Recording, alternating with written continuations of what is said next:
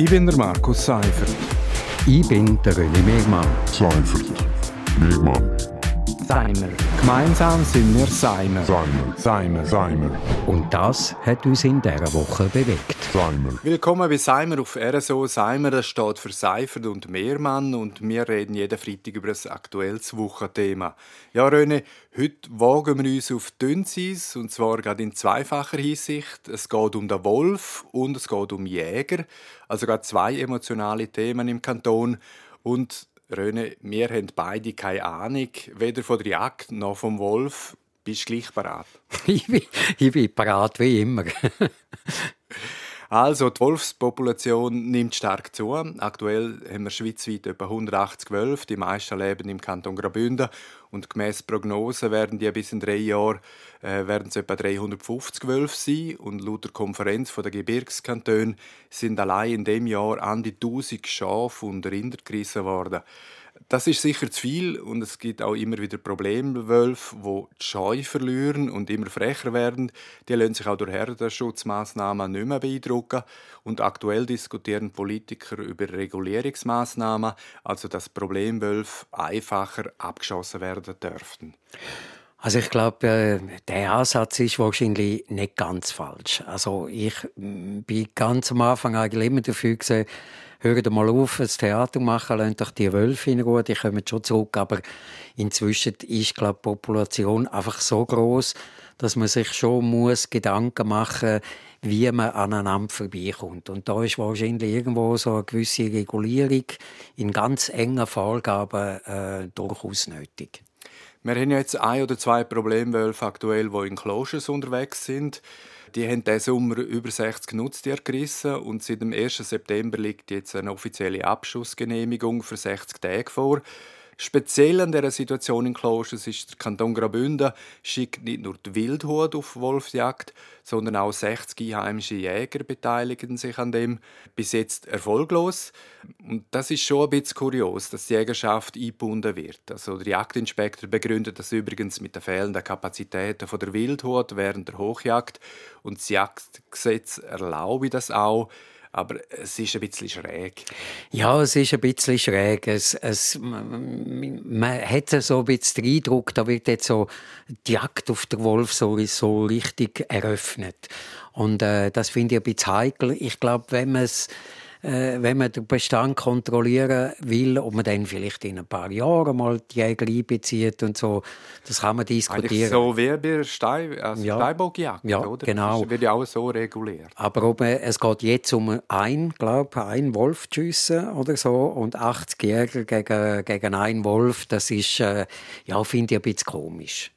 Ja, und es ist also eben bis jetzt erfolglos. Die Wölfe sind nicht einfach zum Jagen, zum äh, Erlegen da habe ich mich auch gefragt, wieso geht das nicht beispielsweise, dass man da jetzt die Wildhut, halt trotzdem die Wildhut, äh, mit Nachtsichtgerät auf, auf die Lur schickt, oder? Also quasi. Aber da jetzt äh, während der Hochjagd da äh, irgendwie einen Wolf ausfindig machen und dann müssen sie noch richtig stehen und dann muss man auch sicher sein.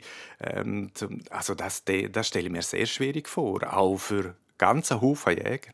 Das glaube ich auch. Also all die Jäger, die haben ja keine Erfahrung mit Jagd auf Wölfe. Und, und äh, wenn es jetzt normal unter einem Jahr ist, irgendwo im, weiß ich auch nicht, im Juni oder so, dann würde kein Mensch auf die Idee kommen, die Jägerschaft äh, mit dem zu befassen, sondern würde die Wildhut das erledigen. Und ich glaube, im Moment wäre es eigentlich auch die Aufgabe von Wildhut, eben ob man dann in ein paar Jahren, in fünf oder in zehn Jahren mal sagt, im Herbst, wenn sowieso Jagd ist, dann könnte auch äh, unter, unter, unter ganz strengen Regeln äh, die Jägerschaft mit einbezogen werden, aber man muss vielleicht noch eine Ausbildung machen oder, oder eine Information, dann kann ich mir das vorstellen. Aber im Moment tut es mir so ein bisschen, man schießt mit Kanonen auf Spatzen. Und ich denke schon, es müsste unter strengen Regeln passieren, weil der Wolf ist äh, geschützt, ist streng geschützt Und es wäre insofern sehr unschön, wenn sich in Graubünden so quasi Walliser Verhältnis durchsetzen würden. Also dort nimmt man es ja mit dem Schutz von Grossraubtieren nicht immer so genau. Äh, schon verschiedentlich sind Wölf und Luchs gewildert worden und jetzt will man sogar im Wallis auch der Schafhirte oder Abschuss von der Wölfe erlauben. Äh, das würde aber klar dem Wolfskonzept vom Bund widersprechen und auch die Mehrheit der Bevölkerung, die das revidierte Jagdgesetz an der Urne ja abgeschickt hat.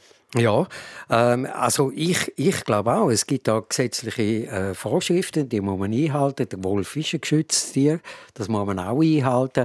Ähm, ich verstand, wenn es eine große Population gibt und wenn es da Konflikt gibt zwischen dem Raubtier und der, und der Menschen und, und, und der Nutztier, dass man das versucht irgendwo zu regeln. Ich denke, was die Schweiz würde brauchen, wäre so ein bisschen entspannterer Umgang mit, mit, mit Raubtieren.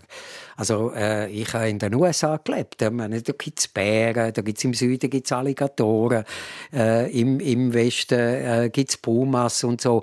Und die sind zum Teil auch näher in diesen Wohngebieten und so. Mit dem hat man aber gelernt, umgehen. Schon immer. Man geht mit dem um. Man weiss um Gefahren, aber äh, wegen dem gehen gleich alle in den Wald joggen.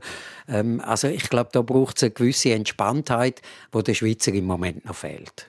Und wir sind jetzt gespannt, ob es die Klosterser Jägerschaft mit Unterstützung von Wildhut äh, noch schafft, um einen Wolf zu verlegen. Sie haben noch Zeit bis Ende Oktober. Wir machen jetzt aber hier einen Schlusspunkt. Das war Seimer Nummer 95 vom 23. September 2022. Also wir nähern uns der ominösen 100 Marke. Seimer gibt es jeden Freitag hier auf RSO. Ich bin der Markus Seifert. Ich bin der René Megmann. Seifert. Megmann. Seimer. Gemeinsam sind wir Seimer. Seimer. Seimer. Seimer. Und das hat uns in dieser Woche bewegt. Seimer.